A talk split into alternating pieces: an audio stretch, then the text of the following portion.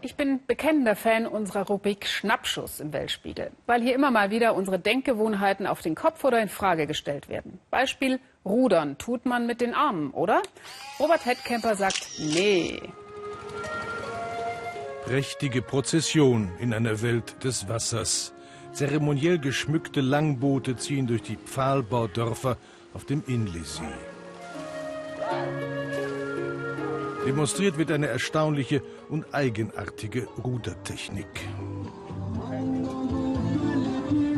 Beim großen Vollmondfest auf dem Inlesee sind sie wieder unterwegs. Die Männer, die mit den Beinen rudern. Warum eigentlich mit den Beinen? Wozu soll das gut sein? Wir haben uns umgehört auf dem Inlesee in Myanmar. Auf dem Inle-See im Vielvölkerstaat Myanmar leben die Inta, die Söhne des Sees.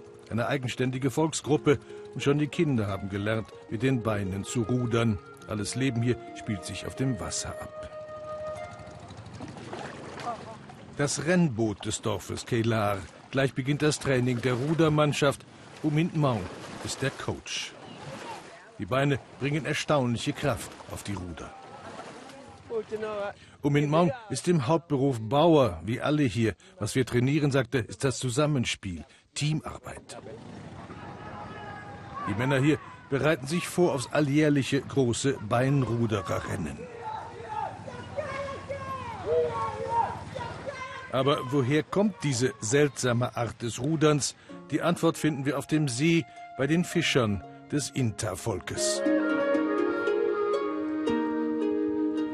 Sie haben beide Hände frei für ihre Netze, wenn sie auf dem schmalen Kanu balancieren.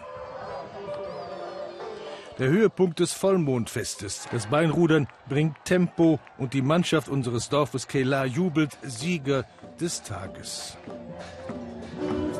Wir haben eine halbe Million Chat gewonnen, sagt Trainer Umint Mau. Umgerechnet 300 Euro, das ist viel Geld hier bei den Söhnen des Sees in Myanmar.